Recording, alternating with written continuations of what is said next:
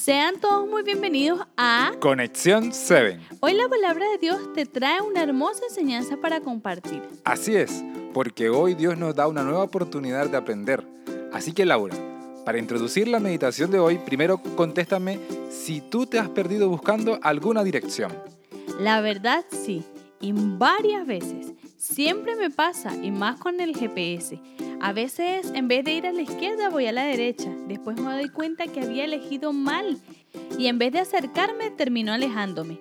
Me cuesta un poco orientarme. Bueno, resulta que algo parecido pasaba con el pueblo de Israel a la hora de escoger el camino por el cual debían andar. Pero para poder entender de lo que estoy hablando, Laura, mejor leamos el versículo del día de hoy, Jeremías 6:16, que dice, Así dice el Señor Paraos en los caminos y mirad. Preguntad por las sendas antiguas, cuál sea el buen camino, y andad por él.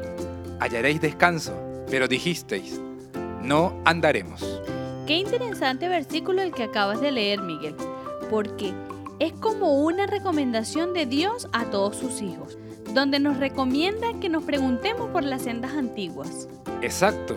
En este versículo Dios nos hace un llamado a tomar una pausa para nuestras vidas y mirar qué camino estamos tomando, qué decisiones estamos tomando todos los días. Sí, también nos recomienda tomar las sendas antiguas donde hayan buenos caminos, donde pueda hallarse descanso. Así es, esto es una recomendación de Dios mismo, porque Él sabe que hay caminos o decisiones que nos pueden causar mucho dolor.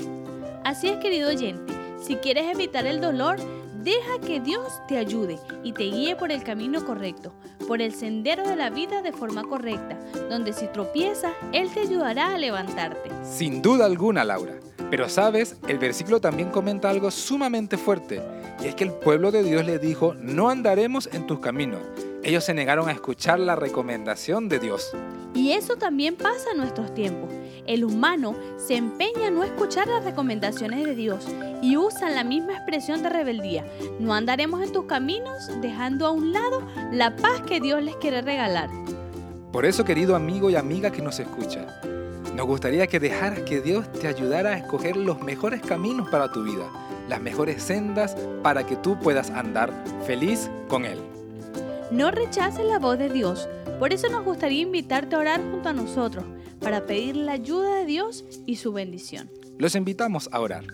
Oremos. Maravilloso y Padre Celestial, gracias por la linda reflexión del día de hoy. Gracias por llamarnos a volver por los caminos seguros y por las sendas antiguas que nos traen paz y tranquilidad. Te pedimos, mi Dios, que nos ayudes a dejarnos guiar por ti. Gracias por tu amor y tu bendición. En Cristo Jesús te lo pedimos. Amén. Amén. Querido amigo, déjate guiar por el Señor. Te esperamos el día de mañana en un nuevo podcast de Conexión 7. Dios te bendiga.